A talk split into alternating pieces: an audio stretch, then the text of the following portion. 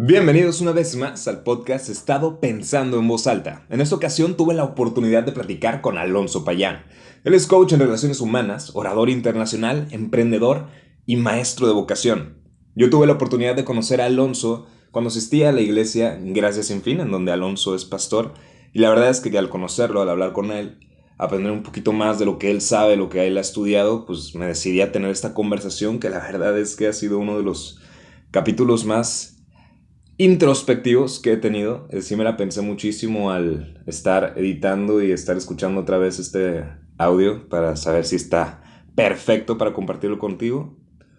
Porque me adelanto a hacer preguntas muy auténticas de mi parte. Así que si tú, por ejemplo, estás pasando por una etapa en la que te estás cuestionando tu fe, o eres escéptico y te interesa ver la fe desde un nuevo punto de vista, este capítulo es definitivamente para ti.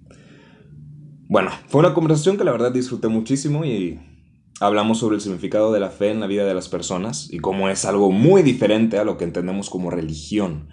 También cómo adentrarte a cultivar una fe sin miedo a adoctrinarte por una religión y bueno, muchísimas cosas más de las que no te voy a spoilear. Entonces yo espero que lo disfruten mucho y nos vemos hasta el siguiente capítulo. Empezamos.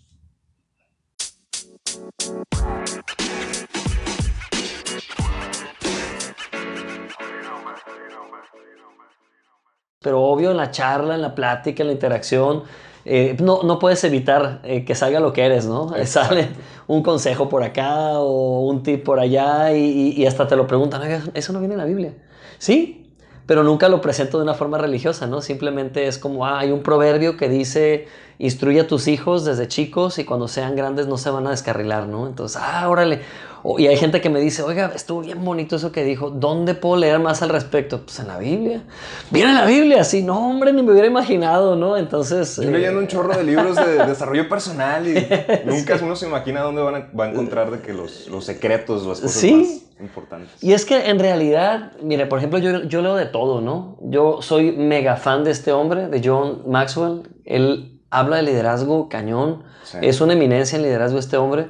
Y qué padre que él fue pastor como 40 años. Me leí un libro de él. ¿Te lo leíste? Sí. Eh, eh, tiene las 21 leyes de liderazgo, tiene un chorro.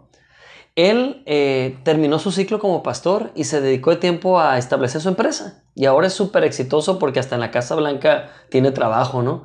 O por ejemplo, leo mucho a este señor, Eduardo de Bono, de la isla de Malta. Él hizo una revolución en el mundo, pero con respecto al tema de la creatividad y la innovación. Y él creó las técnicas. Entonces yo me metí a cursos de él, eh, hice la inversión de mi vida, gasté mis ahorros, pero me fui a hacer una certificación con él, la mejor inversión de mi vida. Porque ha de cuenta que mi, mi cerebro le, le, faltaban apps, estaba bien desactualizado y es, estas técnicas vinieron a ser apps que potencializaron todo lo que hago ahora, ¿no? mi cerebro no para, siempre estoy así. Por eso cuando conozco gente como tú, digo, no, hombre, me da miedo. Porque, no, no, me da miedo bueno. Me da, miedo, ah. me da miedo bueno porque siento que siempre estamos rodeados de gente que está bien a gusto con su status quo, bien conforme, pues. Pero cuando conoces a otro inquieto igual que tú, dices tú, inga tú, se va a poner bueno esto, ¿no? O sea, van a empezar a salir ideas y, y al rato vamos a tener otro nuevo problema de exceso de ideas, ¿no? No, sí, de hecho, a mí Está genial lo que me dices ahorita, porque, bueno, compartiéndote algo personal mío, a mí desde chiquito me fascinaba hablar sobre las cosas, así como tú dices, nunca puedes evitar que salga esa esencia tuya que tienes de nacimiento. Y para mí siempre fue preguntas grandes, preguntas profundas. En su momento fui muy em, apegado a la religión. Yo nací en una familia católica y yo recuerdo que con mi mamá, con mi mamá era la que se me prestaba para escucharme todas mis loqueras, pero bueno yo recuerdo que escribía muchísimo, hasta la fecha lo hago, pero en su momento escribía como cartas a Dios, super cursi, pero páginas enteras. Yo recuerdo que mi mamá me escuchaba reflexionar y filosofar y me seguía el rollo y me llevaba a misa y me llevaba con los padres a hablar con ellos. Bueno, eh, ahorita ya no tanto como, como tú dices, no soy una persona que está a gusto en una posición. Siento que si en algún momento yo pensaba o creía en algo, digo, bueno, porque hay gente que piensa diferente que yo. O sea, y a mí lo que siempre me ha hecho muchísimo ruido en la cabeza, yo sé que no soy la persona más inteligente y que sabe la, mayor cantidad de cosas. O sea, hay personas que me llevan, o sea, muchísimo y piensan diferente que yo. Entonces tengo que, de alguna manera, tengo esa curiosidad de llegar a donde están ellos y luego regresarme y volver y regresarme y volver. Y para mí fue una aventura completa este rollo de, de entrar, por ejemplo, a, la iglesia, de asistir, de escuchar, de cultivarme con eso, porque yo estaba en un momento en mi vida en el que se me hacía muy difícil entender el por qué había personas que pensaban diferente que, que yo. Y a mí esto es lo que me parece increíble de tu carrera, que cuando me estaba poniendo a leer, se me hizo, pues vaya, que rompiste el status quo prácticamente. o sea, tú empezaste como ingeniero. Y luego veo que tú te interesaste muchísimo por las relaciones humanas. Sí. Entonces, también vi que hiciste este, este certificado en metacognición, que es el aprender a aprender.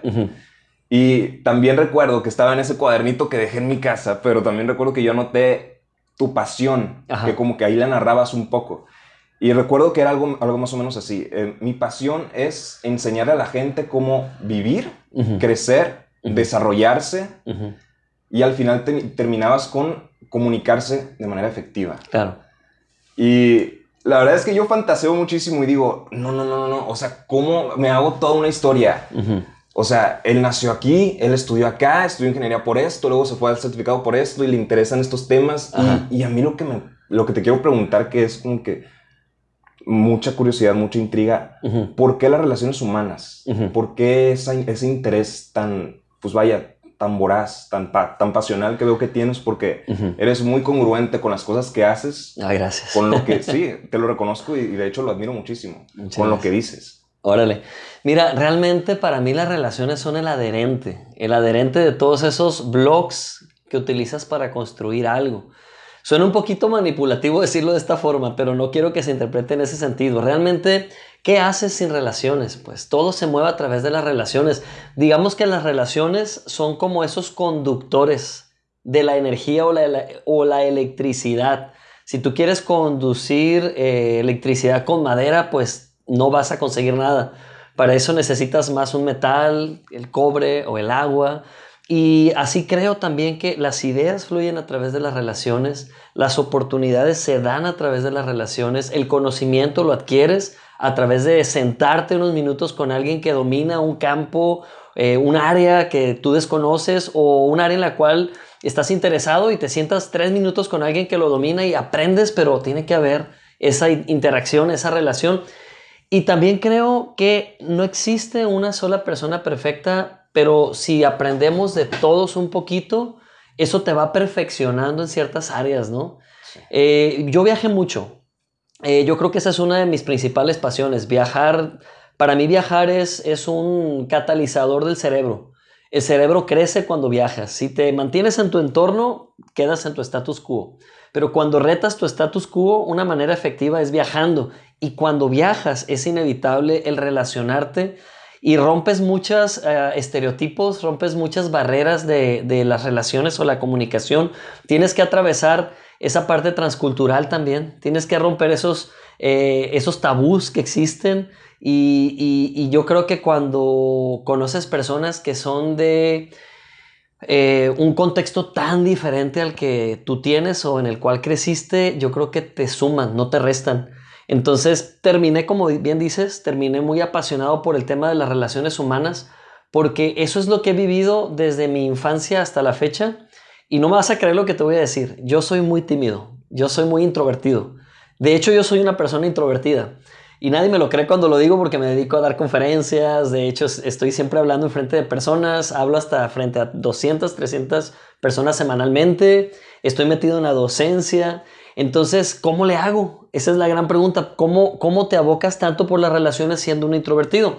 La respuesta es que antes yo era un introvertido inseguro pero ahora ya no soy un introvertido inseguro. Lo que pasa es que a veces no separamos lo que es temperamento y carácter. O sea, el temperamento es tu naturaleza, es con lo que naces y con lo que mueres. O sea, yo reconozco y estoy enterado de que voy a morir introvertido. No existe el ya no seré introvertido, ahora voy a ser extrovertido. Eso sería una contradicción humana, ¿no? Entonces, eh, pero lo que sí existe es el carácter. ¿Qué te hace inseguro? Lo que has vivido, o lo que te ha hecho falta vivir o experimentar. ¿Qué te añade carácter o seguridad? Vivir. Regarla, como decimos, ¿no? Fracasar de vez en cuando y aprender de ese fracaso. Eso te da seguridad en la vida. Entonces, esa seguridad la utilizas como una muleta para tu introversión o para tu temperamento. A mí no me molesta ser introvertido, yo disfruto mi introversión. Porque si no hubiera introvertidos no tendríamos Facebook, no tendríamos Google, no tendríamos muchas cosas muy buenas, ni tampoco tendríamos buenos libros que son producto de una profunda introversión. Entonces para mí eh, el tema de temperamento me apasiona, me considero una persona muy apasionada por estudiar a profundidad el temperamento humano, porque es la esencia del ser humano, pero también me he dado la tarea de desarrollar esa parte del carácter y ayudar a otros a desarrollar carácter. Porque si solo te quedas con temperamento, tus posibilidades se limitan y se reducen. Pero si adoptas crecer en tu carácter, entonces al rato un introvertido, ¿qué hace un introvertido dando conferencias? Lo que el carácter le está permitiendo. Es una muleta, es un apoyo, pues. En ese sentido, eh, bueno, esta es mi explicación básica, ¿no? De cómo es que terminé tan apasionado y, e interesado por las relaciones humanas, porque para mí son ese, ese adherente o ese conductor de la energía creativa, de los contenidos, de la información, del conocimiento. Está padre leerlo en libros, pero qué súper padre también es adentrarte a mundos nuevos a través de conocer personas con ideas que tú no tienes o con conocimientos que tú no tienes. ¿Cómo ves? ¿Cómo fue tu infancia? ¿Cómo fue mi infancia? Eso me da muchísima curiosidad. Te voy a decir por qué. Sí, sí, sí. Me siento reflejadísimo con lo que acabas de decir. Órale. Completamente. O sea. ¿Con qué, con qué parte de todo? Yo de chico. A mí me pasaba algo bien curioso. Yo en la escuela era un niño súper introvertido. Extremadamente introvertido.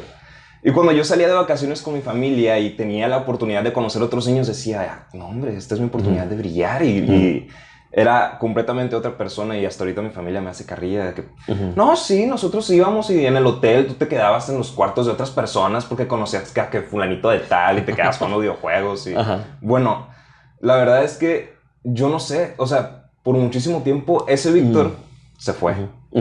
Y yo me quedé como una persona introvertida y, como tú dices, uno mismo se pone esas limitantes, pues, o sea, esas barreras de carácter que luego yo llegué a entender que prácticamente era yo mismo diciéndome, oye, ¿sabes qué? Pues me estoy quedando de esa manera porque quiero, pero pues ¿por qué no intentamos hacer otra cosa?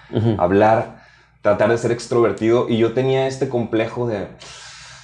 Yo no quiero ser una persona introvertida. Me fascina hablar. O sea, no solo, o sea, si no hablas, como tú dices, no te das permiso para relacionarte con otras personas que, que yo considero que es de lo más nutritivo que existe. Claro. O sea, es de lo mejor que existe. Lo, mejor de la vida para mí es conocer a otras personas, compartir ideas, relacionarte amorosamente, tanto como con tus familiares, como con una persona de manera romántica.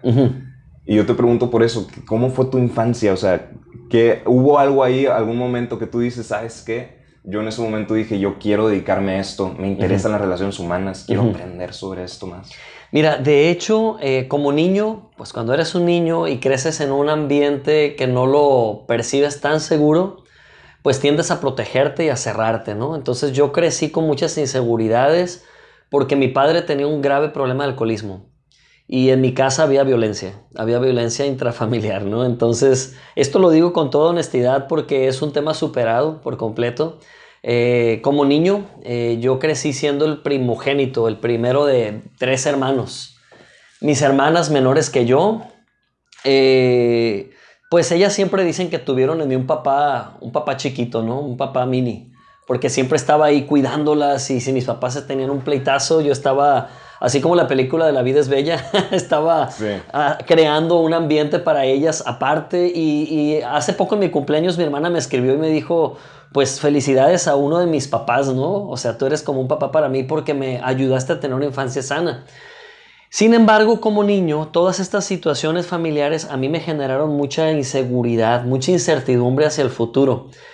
Por otro lado, mi papá experimentó una transformación. En el momento más fuerte y oscuro de su vida, cuando estaba súper hundido en todo este tema de las adicciones, bueno, la adicción porque era nada más el alcohol, eh, él buscó ayuda buscó ayuda en mil lugares porque a él interesaba a su familia.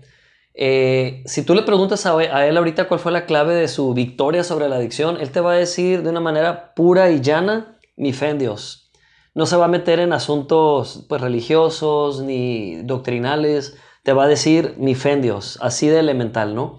Y yo puedo, yo puedo dar eh, fe de eso, ¿no? Vi a mi papá eh, en un antes y un después.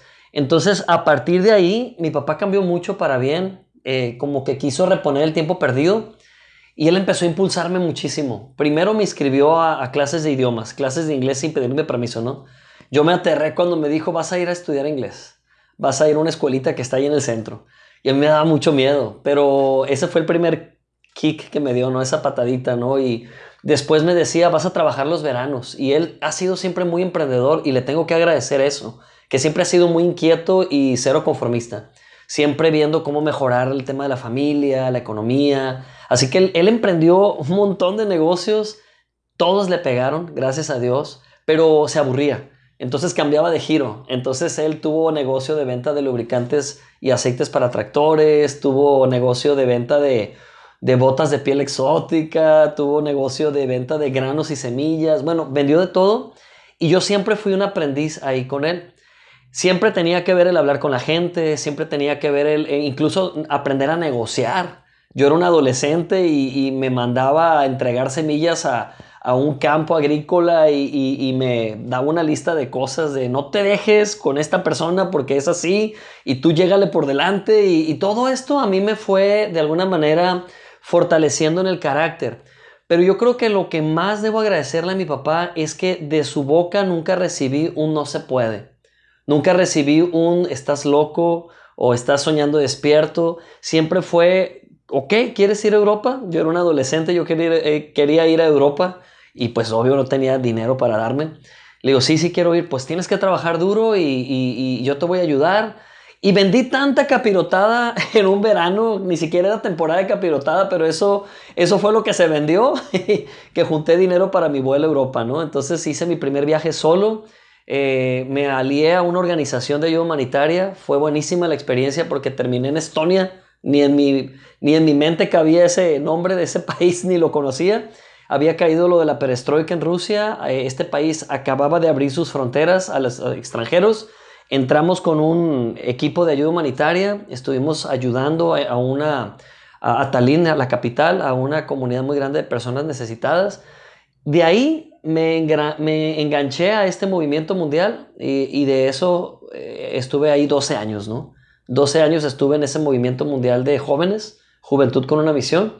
Eh, fue buenísimo. Yo creo que para mí fue esa segunda etapa de mi desarrollo de carácter, porque aprendí no nada más a tratar con la gente, sino aprendí también las culturas, las culturas frías, las culturas cálidas, cómo se percibe una idea en, en Europa, en cierta región, cómo se percibe en América Latina, y te das cuenta que el mundo es muy rico. La diversidad de la humanidad es muy, muy amplia, muy impresionante y siempre hay algo que aprender, ¿no? De ahí viene la pasión por los viajes también, pero de mi, de mi infancia a mi adolescencia yo creo que hubo muchas facetas de mi, de mi personalidad. Fui desarrollando esa seguridad que te comento.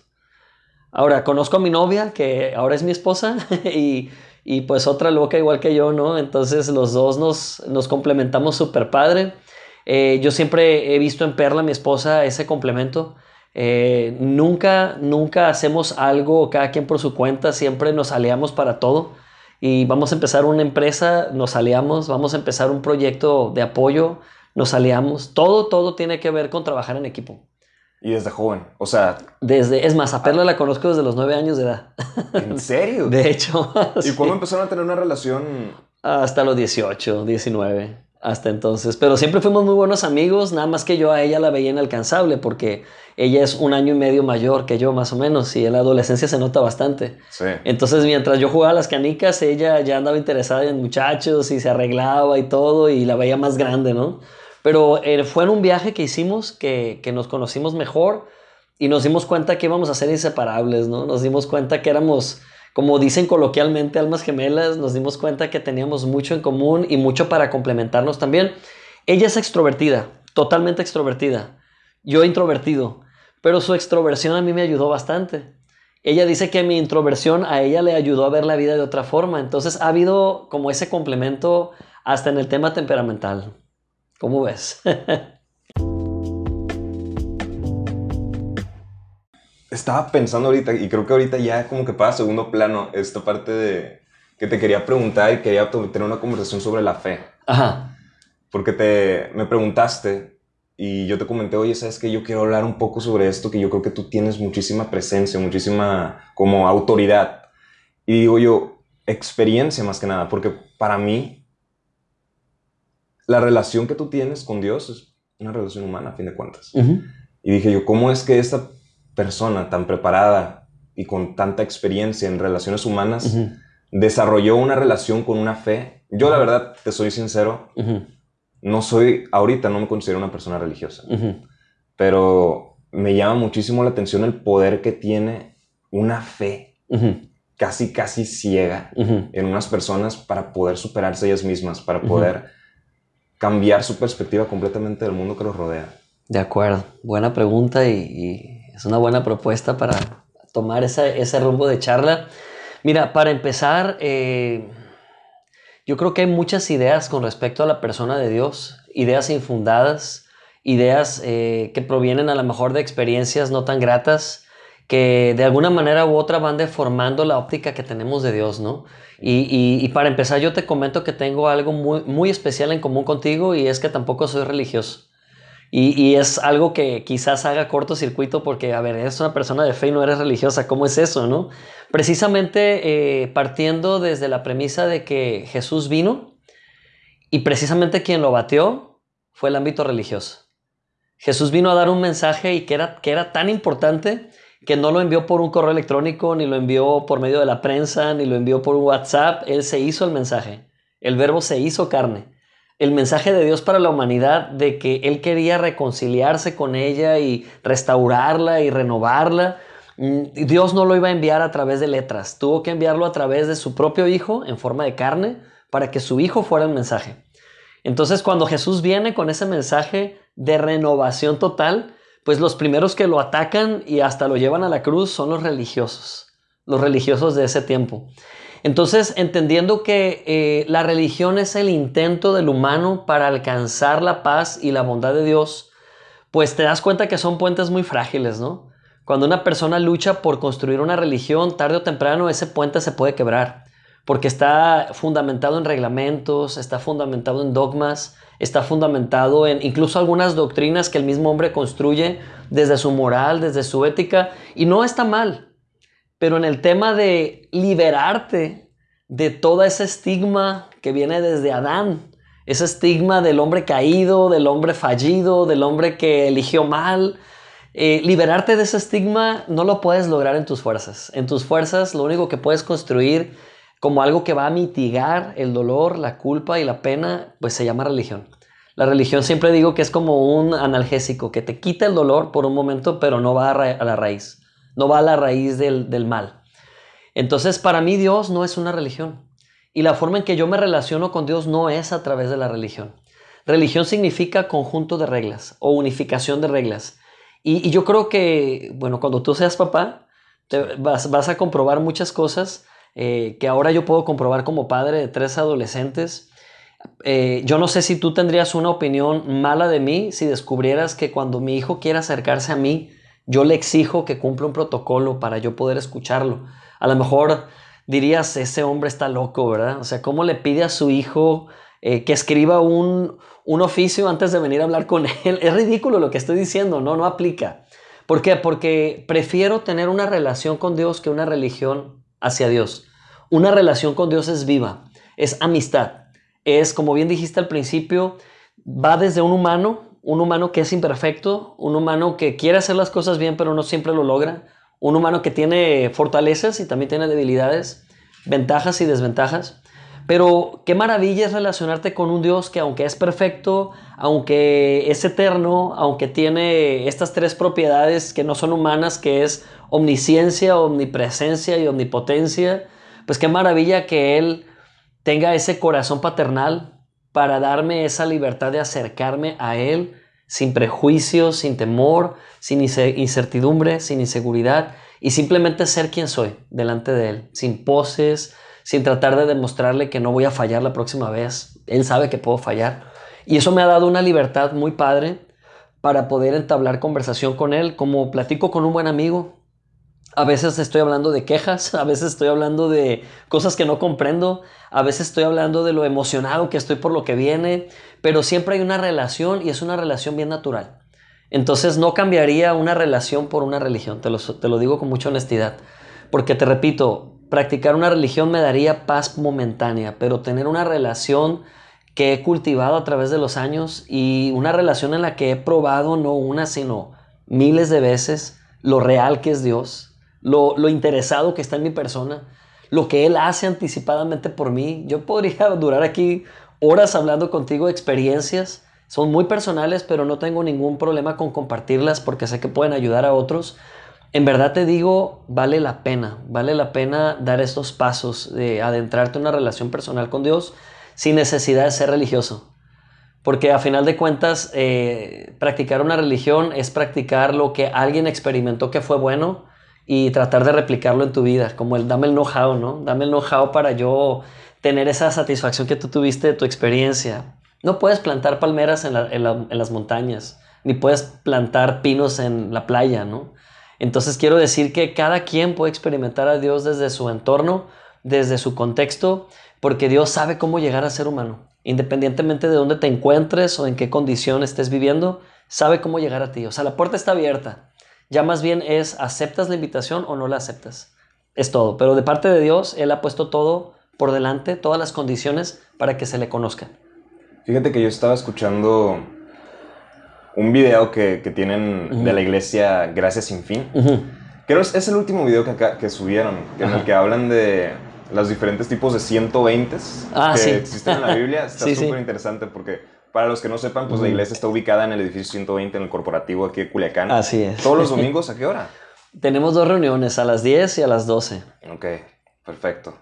La verdad es que cuando te pusiste a hablar sobre... Empezaron súper bien con anécdotas de cuarentena, que veían películas y llegaron a esta parte en la que vieron Noé. Es una película que a mí me fascina, de hecho. A mí también. Y, y estaba súper padre porque te pones a reflexionar sobre cómo es que la situación en la que estamos viviendo hoy en día, obviamente de crisis, más o menos se percibe de esa manera, cómo es tan similar al momento en el que estaba viviendo Noé.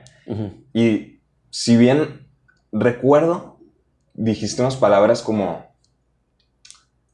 prácticamente el mensaje que le dio Dios a Noé fue, las personas necesitan arrepentirse y yo les estoy dando la oportunidad de salvarse. Claro subiéndose al barco. Claro. ¿no? Entonces, eh, se hace esta comparación de cómo es que uno, cuando trae ese mensaje, el mensaje de Dios, el mensaje de la fe, prácticamente es que está invitando a la gente que está en crisis hoy actualmente a que se suba una barca y a que puedan salir adelante. Así es.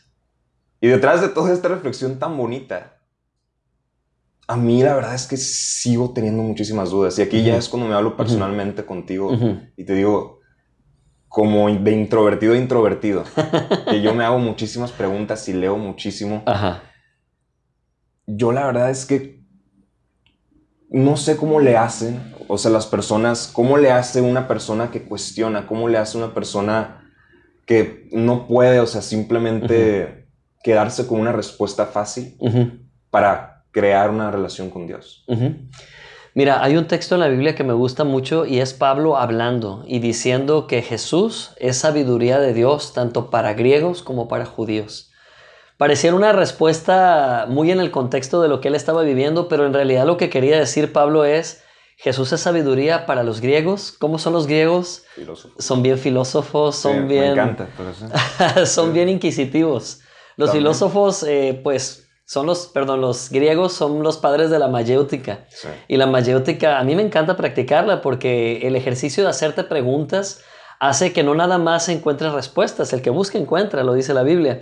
Pero también cuando haces preguntas vas por buen camino. Cuando haces preguntas no te estás quedando en la parte de no he recibido ninguna respuesta, tal vez no has recibido ninguna respuesta porque te falta hacer la pregunta correcta. Estás haciendo la pregunta incorrecta y Dios así trata con la humanidad desde el Edén. Si te das cuenta, Dios no rompió relación con, Adán cuando Adán falló, como muchas veces la religión lo, lo, explica. No rompió relación porque incluso Dios siguió relacionándose con la siguiente generación después de Adán, que era Caín, Abel, Set, y así continuó Dios relacionándose, aunque ya era una humanidad caída, porque esta es una prueba de que Dios quería relación. no, no quería perder la humanidad, ¿no? Y esa fue una etapa donde Dios permitió que el hombre hiciera conciencia de sus actos, despertó una conciencia de sus errores y Dios le estaba dando la oportunidad, ¿no? Así que tuvo que enviar nuevas etapas como el arca, como la fe de Abraham, como Moisés y los diez mandamientos, y vas viendo cada etapa que Dios eh, estrena con el afán de alcanzar a la humanidad y recuperarla. Pero la única manera que la recupera es a través de Jesús. Sin embargo, Dios siempre, si tú lees todas estas historias del Antiguo Testamento, siempre está haciendo preguntas. O sea, Dios es como el creador de la mayéutica realmente más que los griegos. Y me encanta cómo Pablo dice que Jesús es sabiduría de Dios tanto para griegos, es decir, como para, para aquellos que, que no te la compran fácilmente, sino que quieren una evidencia, quieren una explicación científica, quieren un sustento más profundo, pero también como para judíos. Los judíos son muy diferentes a los griegos. Los judíos son más de señales, de milagros, de, de lo, lo, lo, lo sobrenatural, ¿no? Entonces, eh, yo estuve en Grecia un tiempo trabajando con adolescentes en un campamento, daba eh, clases de inglés. Y yo creía que era como un estereotipo nada más cultural lo que, de que los griegos todo, a todo le buscan la raíz, pero ah, literal, los niños, los niños, ¿tú sabes de dónde viene cardio? Yo, corazón, sí, del corazón, y te daban toda una explicación profunda. Leen Sócrates en la noche. de verdad. Cuéntame, ¿eh? cuéntame, a Platón, por favor. De verdad, fue impresionante. Y sí, o sea, esa, esa corriente de pensamiento de los griegos no se contrapone a conocer a Dios. Hoy en día yo me considero una persona científica en el sentido que a mí me gusta conocer el origen de las cosas, me gusta saber cómo están constituidas las cosas en el universo y demás, y me he dado cuenta que entre más descubro la ciencia, más descubro la grandeza de Dios. Eh, porque se tiene esa idea de que la fe y la ciencia no se mezclan o no se, no se compaginan. La verdad que es lo contrario. Y hoy más que nunca, entre más investigas, más te convences que nada se pudo haber creado solo, ¿no? Se pudo haber creado por obra de la casualidad. Hay un argumento bien padre de la filosofía que dice que si todo lo que conocemos tiene un propósito, o sea, ya sabemos que todo lo que existe tiene un propósito y sabemos que pues el universo tiene esta tendencia de expansión. Claro. Pues entonces todo viene de algo, ¿no? Claro. Y, ese algo pues tiene un propósito. Claro. Entonces es como una manera romántica bonita de decir que pues Dios existe. Así es. Y a mí me parece eh, muy difícil para mí, porque como te digo, pues yo soy fanático de la filosofía. Tengo esta creencia de que muchísimas cosas que creemos, que nos contamos, que leemos, son narrativas que pues prácticamente varían de persona a persona. Sentido figurado. Es la, subjetividad natural del sujeto. Entonces, cuando yo me pongo a pensar en eso acá, ¿no? De bien filosófico en la noche, digo, ¿cómo diferencias tú Ajá de conocimiento lo que estás leyendo en un libro que tiene tanto estigma y tanta mal, mal, percepción de las personas. ¿Y cómo diferencias tú de que no es un intento de adoctrinamiento y que en realidad es una fuente de conocimiento, de información, de algo que en realidad te puede enriquecer y que te puede ayudar a entender más allá? Mira, yo creo que todo parte desde la apertura mental de darle al mismo libro la oportunidad de probarse a sí mismo. Yo creo que ningún libro tiene la capacidad de probarse a sí mismo, ¿no? Tú tomas cualquiera, cualquier libro, yo tomo un libro de Edward de Bono y, y tengo que leer un poco acerca de él, a ver si no estaba loco, a ver si no era un desquiciado o, o alguien que quería adoctrinar con sus ideas al mundo. Y ya que compruebo la veracidad de ese autor y veo que es una persona con cierto sustento, pues me da confianza leer su libro, ¿no? O, o pues los frutos hablan. Pero la Biblia cuando descubres que se escribe en un lapso de 2000 años y son 40 personas participando como... Autores. sí, sí, están escribiendo. No son precisamente los autores intelectuales, sino prestaron su tiempo para escribir toda esa inspiración, porque fue una inspiración divina, y darte cuenta que nunca tuvieron un concilio, nunca se sentaron esas 40 personas a, a, a ponerse de acuerdo en la congruencia de este libro porque vivieron en épocas distintas, a veces hasta de 100 años de separación entre un autor y otro. Que llega a ser bien confuso, pero... Sí, imagínate, ¿o no? Y por ejemplo, hablaban, eh, una, una, parte de estos, de estos escritores hablaban arameo, otros griego, otros hebreo, o sea, en diferentes lenguas, en diferentes contextos culturales. Y cuando tú das un vistazo bíblico desde el Génesis hasta el Apocalipsis, ver cómo hay tantas conexiones independientemente de esa, de, de esa brecha temporal. De esa brecha tan grande, dices, wow, o sea, esto está increíble, por un lado, ¿no? Por otro lado, a mí me preguntan muy seguido, oye, ¿cuál es tu base teológica? ¿Dónde estudiaste teología? Eh, ¿Quién te preparó y demás? La misma Biblia dice que si tú pides sabiduría, la vas a recibir abundantemente y sin reproche. Porque hay algo que a Dios le agrada bastante y es que quieras saber más, que quieras desarrollar más conocimiento. Él te da la sabiduría, ¿no? Entonces, ah, algo que a mí me impresiona de la Biblia es que es un libro que se prueba a sí mismo. Y ah, para muchos cuando quieren leerla con el intelecto solamente, pues les parece un libro lleno de incongruencias, ¿no? O un libro que se contradice. La verdad es que si lees un texto fuera de contexto, se va a convertir en pretexto. Hasta rima. Texto sin contexto, pretexto. La verdad que eh, no puedes leerlo eh, por contextos selectivos. Necesitas tener un contexto general para poder comprender, por ejemplo, por qué hubo una temporada donde parecía que Dios era bélico y promovía las guerras. ¿Por qué hay otra temporada donde Dios prohíbe las guerras? Porque hay una parte de la historia humana donde la poligamia eh, proliferaba o abundaba. Hasta Grecia. Eh, sí, o sea, y, y, por qué pareciera que Dios era permisivo al respecto?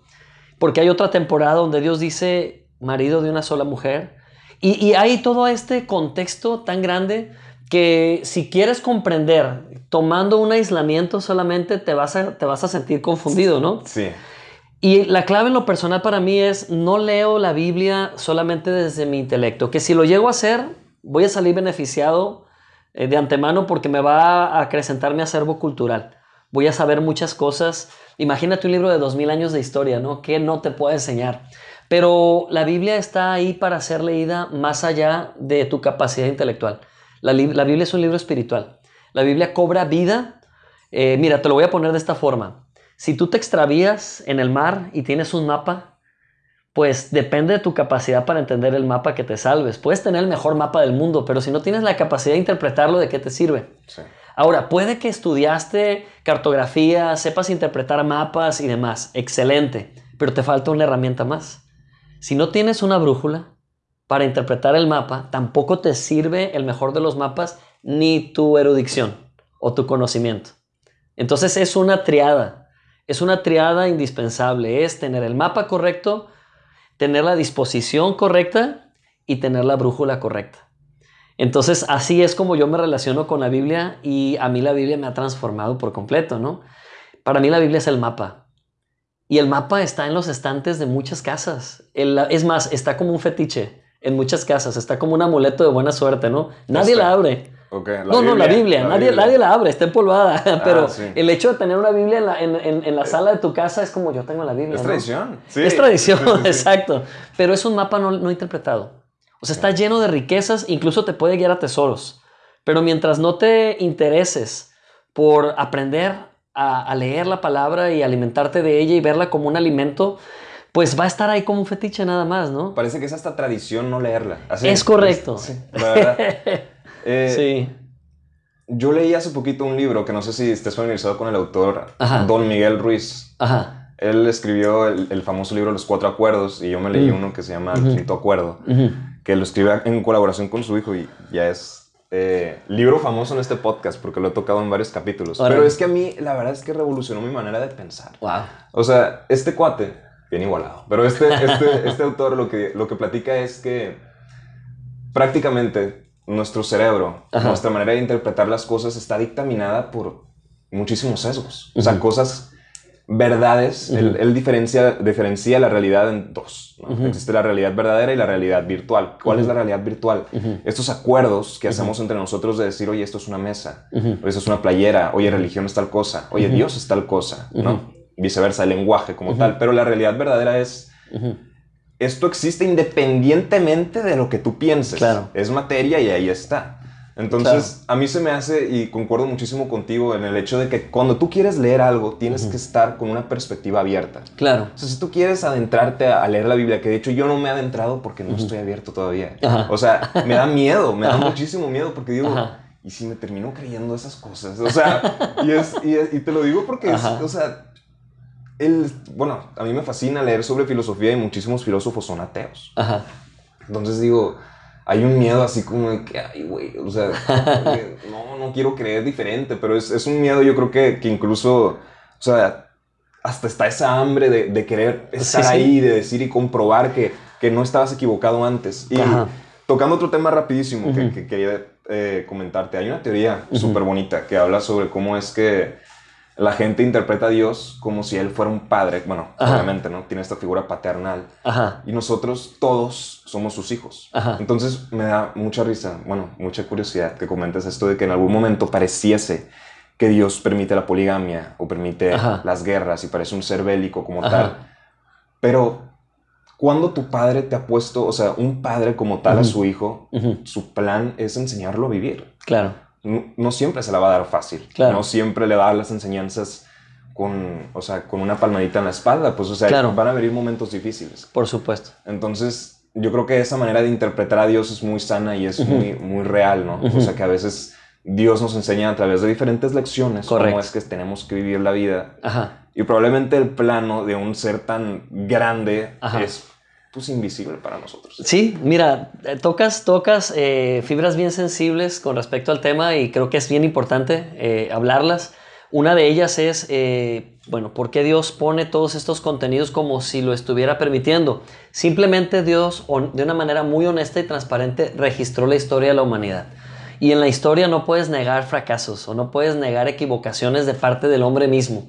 Si no, en la Biblia se hubiera omitido la caída del hombre, ¿no? En el Edén porque fuera como el capítulo vergonzoso. A Dios le falló o le fracasó su invención. El hombre falló y no hizo lo correcto y cayó y con eso hizo que toda la humanidad cayera en toda esta situación de retroceso.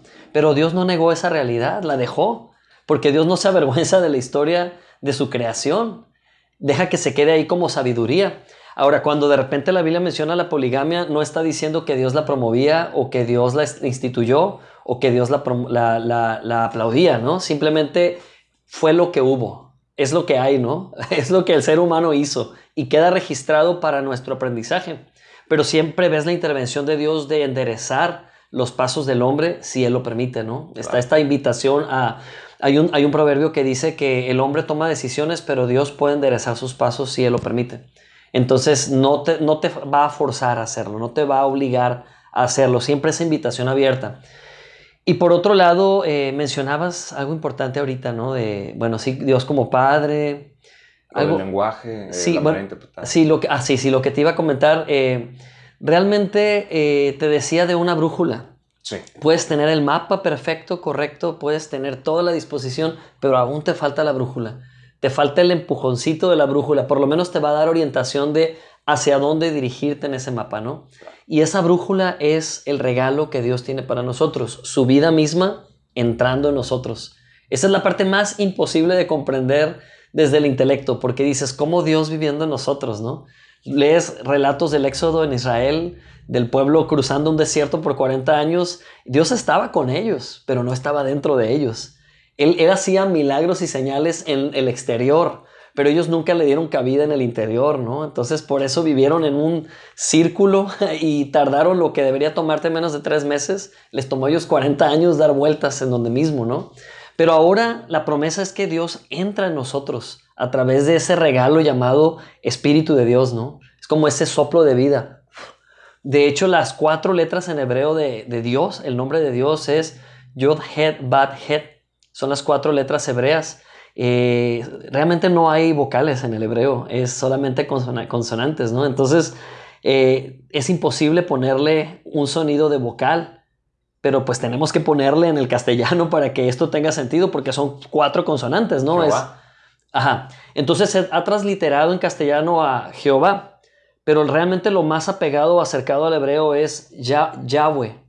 Yahweh o Yahvé, Yahweh pero es porque le hemos metido a fuerzas vocales para que tenga sentido en el español. Si solamente dijéramos las consonantes, esto sonaría, esto nos daría un sentido de respiración. Como de respiración. Entonces, cuando la Biblia dice que Dios le dio al hombre soplo de vida, realmente Él se dio a sí mismo para que el hombre viviera. Y el hombre arruinó la oportunidad, pero luego viene una segunda oportunidad y es en este tiempo contemporáneo que vivimos tener la oportunidad de que otra vez Dios vuelva a soplar a nosotros y nos vuelva a dar vida, a partir de ahí tienes la brújula incluida y esa brújula te guía. Te guía es, algunos le llaman conciencia, pero cuando es nada más conciencia humana, la verdad es que esa conciencia pues, se puede mover a, mera conveniencia, ¿no?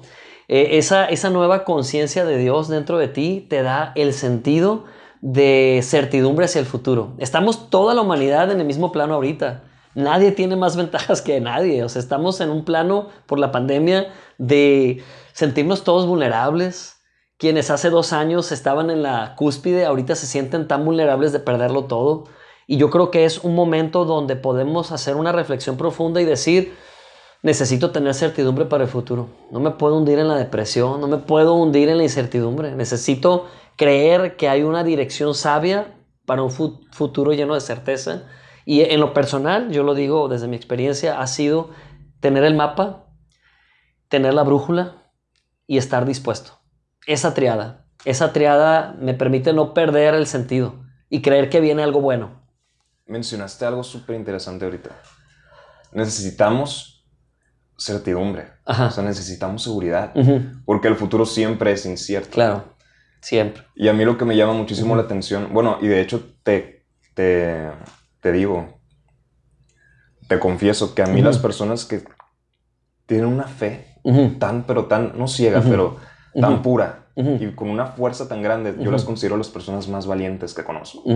Creo que hay una valentía tremenda, inmensa en creer en algo y simplemente que esa sea tu estrella de Belén, ¿no? Enfrente de tu vida prácticamente. O sea, porque para mí es es un acto de completa, o sea, yo no lo entiendo, o sea, sí digo, para mí como es como, es, no hay eh, consolidación, o sea, es infundado, ¿no? Hasta cierto punto, y yo entiendo, no lo digo de manera arrogante, lo digo en manera de que hay algo que yo sé que no he visto, o sea, de entre todo yo me considero una persona ignorante, pero a mí me llama muchísimo la atención incluso cómo es que hay niños o personas jóvenes que probablemente, digo yo, no han leído más que yo han tenido más conversaciones que yo. O sea, ¿cómo es que ellos tienen una afinidad y, se les hace tan fácil, ¿no? Entregarse a esa fe, a esa creencia. Y yo por un momento me pongo a reflexionar porque digo, en algún momento yo pensé que era de esa manera. Y no sé si me descarrilé o simplemente nunca estuve ahí. Yo, por ejemplo, me pongo a pensar cómo es que muchísimas veces nosotros ponemos y colocamos nuestra fe o sí, nuestra consolidación del, del mundo, del, de la realidad, la ponemos encima de una persona incluso, o encima de un mensaje. Y, o sea, por ejemplo, ¿no? En mi caso, mi mamá fue la que me introdujo a mi religión, a mi fe. Y por, por diversos problemas familiares, mi relación con mi madre, pues, cambió. Y yo, a partir de ese momento, pues, la verdad es que mi, mi, mi, mi estabilidad como creyente se perdió. Entonces ahí fue cuando yo me puse a pensar, bueno, ¿en qué, en qué puse mi fe? Puse mi fe en lo que me estaba tratando de comentar, de, de, revelarme mi madre, o la puse en, en, la mensajera, ¿no? En, en, la figura de, de, mi madre. Sí, sí. Y a veces me pongo a pensar en eso, cómo es que capaz si todas las personas que yo veo en una iglesia, y creo que es algo que se pregunta muchísima gente, o capaz yo soy el único loco, pero yo, yo digo, ¿será que todas las personas que estamos aquí creen en lo que deberían estar creyendo? O sea, eso para mí es, es es, es, un problema bien grande. Me encanta llegar a este tipo de encrucijadas porque significan una puerta, ¿no? Realmente a mí me encanta filosofar. Fui profesor de filosofía varios años y te voy a decir cuál fue mi parte favorita. Hablar de los filósofos escépticos. Creo que esa fue una de mis partes favoritas porque puedes ver, puedes ver al ser humano con todos los temores que le acompañan, que por cierto, temores aprendidos porque el ser humano nace con tres temores elementales que ni siquiera son temores, son mecanismos de supervivencia, ¿no? El bebé llora por tres motivos y es por sentir hambre, por sentir soledad y por sentir inestabilidad o porque está sucio. Exacto. Pero se han registrado hasta más de 5.000 temores desarrollados por el hombre. Y dices tú, ¿de dónde salieron esos 4.997 o 96 temores, no? Eh, te das cuenta que el hombre es como una computadora que inicia su, vida en blanco, pero el software se va desarrollando solo a través de lo que percibe alrededor y eso nos forma. Nos forman experiencias positivas, negativas, nos forma lo que escuchamos aquí allá, somos sensoriales, no nada más aprendemos por lo que oímos o vemos, también percibimos, sentimos. Y hay una riqueza muy grande en el hombre, Pero la grandeza, si me lo preguntas desde mi punto de vista, la grandeza del hombre no radica precisamente en su grandeza, valga la redundancia, sino en su humildad. ¿Humildad de qué? Humildad a veces de desaprender lo aprendido. Porque no, no, yo, yo, yo exalto, yo exalto la actitud de siempre estar aprendiendo, pero exalto más la actitud de en ciertas temporadas de tu vida tener que rendirte a cosas que aprendiste que no fueron otra cosa que sutilezas o no fueron otra cosa que información fría de alguien que la vivenció y que te la sugirió y la adoptaste, pero nada más fue conocimiento, no fue algo que, que, profundizó más allá, ¿no? Entonces, si a mí me preguntas cuál ha sido como mi postura hacia el aprendizaje, esa ha sido mi postura. Eh, no estoy casado eh, con que lo sé todo, al contrario, me falta muchísimo por aprender. Siempre trato de aprender algo nuevo, pero también siempre tengo esa apertura a que no todo lo que he aprendido me va a hacer el viaje más ligero. Mi bagaje a veces está muy pesado y tengo que abrirlo y checar qué es lo que me está robando ligereza o me está robando efectividad. Y me doy cuenta que a veces he, acarreado con ideas desde mi adolescencia que ya no tienen que estar aquí, ¿no? Ya son ideas que a alguien le funcionaron y no necesariamente debo cargarlas hacia mi futuro. Entonces, Llega un punto en tu vida donde te conviertes en una persona más selectiva y vas eligiendo con conciencia qué es lo que necesitas llevar hacia el futuro. A mí en lo personal la fe no ha sido mero conocimiento. Realmente la fe para mí ha sido praxis, ha sido abrirme a probar lo que estoy leyendo. Eh, la letra mata, la misma Biblia lo dice, ¿no? La letra mata, pero el espíritu vivifica. Cuando llenas tu mente de letra, la letra te puede matar, te puede matar porque hay un punto, tu mente es limitada, ¿estás de acuerdo? Mi, mi mente es limitada. Fuera de los estudios que ha habido de, Daniel Goleman, de, este señor Howard, se me fue el apellido, padre de inteligencias múltiples.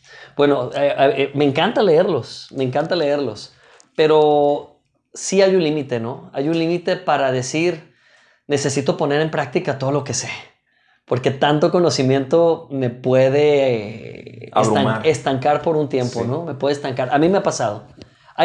tengo temporadas muy productivas, eh, es más, tengo temporadas de hambre por leer y, y aprendí a leer de todo, ¿no? Porque tienes que aprender.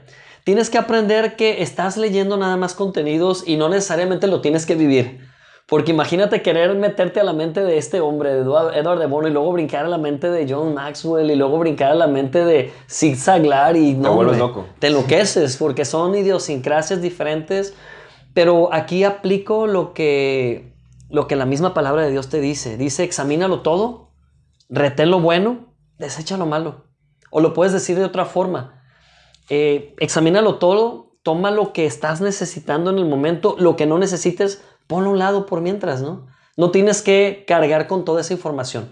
Pero te digo, para mí la Biblia no es solamente conocimiento, sino es la oportunidad de experimentar algo en el plano espiritual, en el plano anímico y, va a repercutir en el plano físico también. Sabes, a mí me gusta mucho la poesía.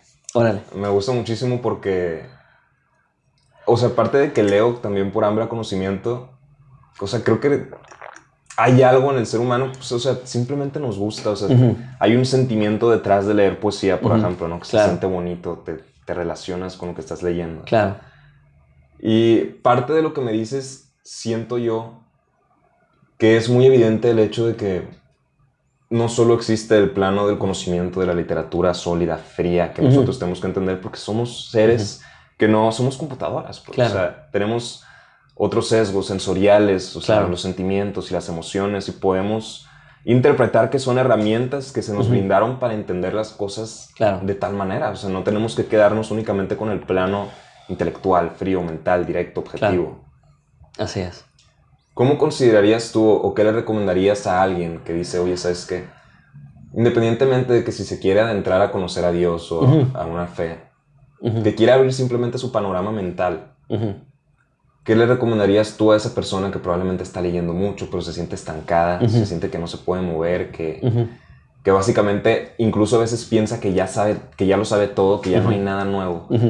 Y antes de que digas practicar, y antes porque, porque siento, que siento que es, es, así como en mi cabeza está, es que tienes que hacer algo, o sea, es que tienes que vivirlo. Claro. Es esa parte que, que incluso hasta, yo creo que esa, fue, esa es mi conclusión de esta conversación, que muchísimas gracias, pero, pero sí, o sea, no son únicamente somos computadoras, estamos hechos para practicar las cosas que aprendemos.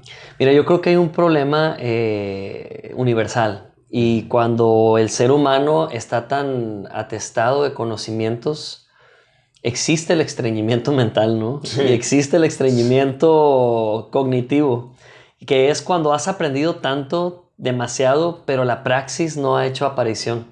La praxis es muy importante. Y cuando digo practicar no me refiero a eh, pues matarte tratando de llevar a ejemplificar lo que has leído, me refiero a otro aspecto que está muy olvidado y es compartir lo que sabes. Cuando no compartes lo que sabes, ese estreñimiento se hace muy palpable, ¿no? Hasta te sientes en una encrucijada de la vida, emocionalmente te sientes atorado. Eh, yo tengo muchos amigos eh, con los cuales convivo muy seguido y tengo un amigo en especial que que siempre está hablando de sus problemas, ¿no? Siempre está hablando de sus problemas y hablando y hablando y hablando y hablando y tiene muchos conocimientos. Entonces yo siempre le digo, voy a orar por ti. Y él me dice, por favor, para que Dios me resuelva el problema. Entonces cuando yo oro, lo hago adrede y lo hago en voz alta y le digo, Señor, mándale a él alguien con el triple de problemas que él tiene para que todo lo que él sabe lo saque, porque tiene tantos años tan lleno de conocimiento que ya está extrañido, ¿no? Oye, ¿esta persona es religiosa? ¿O cree? Sí, sí cree, sí. sí, cree, por supuesto que cree, ¿no? Pero cuando yo oro así, me dice, eh, párale, párale, no, no quiero más problemas. Pero hace poco vino y me dijo él, ¿sabes qué? Me cayó alguien con el problema que yo tengo, pero multiplicado por 10. Y te digo algo, me ha hecho tanto bien hablar con esa persona porque todo lo que sé se lo estoy compartiendo y le ha ayudado y se siente padrísimo que, que te diga, oye, el consejo que me diste y otra cosa me dice, para mí es un buen reflejo. O sea, puedo apreciar lo que sí tengo. Cuando yo lo veo a él, a esta otra persona, yo digo, no he sido agradecido. He sido más como un nini que quiere que le den y le den y le den y no aporta, que siempre está haciendo retiros pero nunca depósitos, ¿no? Entonces pienso, pienso que eh, el aprender debe ir acompañado de compartir. De nada sirve. O sea, yo, mira, yo de verdad, yo me aviento cuatro o cinco libros. Yo, yo tengo un hábito y no, no voy a decir que es un buen hábito, ni tampoco voy a decir que es un mal hábito. Yo leo de cinco a siete libros a la vez. No puedo leer un solo libro. ¿En serio? Sí. tuve que inventar una técnica, y te la voy a compartir luego, tuve que inventar una técnica que a mí me funciona de maravilla.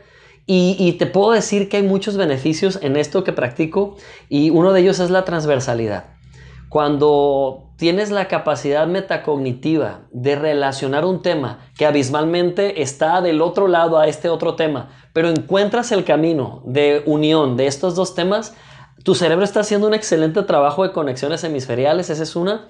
Y la otra, estás creando esos clusters en tu cerebro, esos como lotes de conocimiento muy especial eh, no sé cómo explicártelo. Yo, yo soy muy visual. Yo me lo, ahorita te estoy platicando. No, yo lo estoy imaginando así como películas.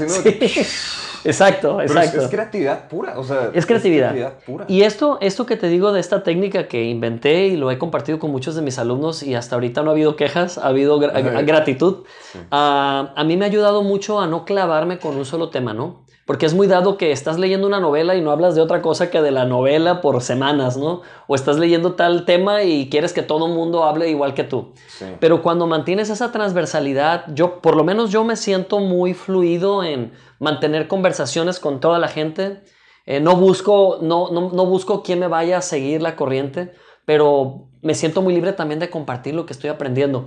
Y a lo que iba es, cuando estoy leyendo así varios libros, siempre el producto de esa lectura o es un taller que imparto, o es una conferencia, o es una buena charla con alguien que necesita tomar decisiones y, aquí está esta recursividad que he, que he conseguido y le estoy poniendo a disposición, pero siempre dar, siempre que haya una salida, así como hubo un input, que haya un output, porque ese output no es otra cosa que una comprobación para ti de que estás creciendo, ¿no?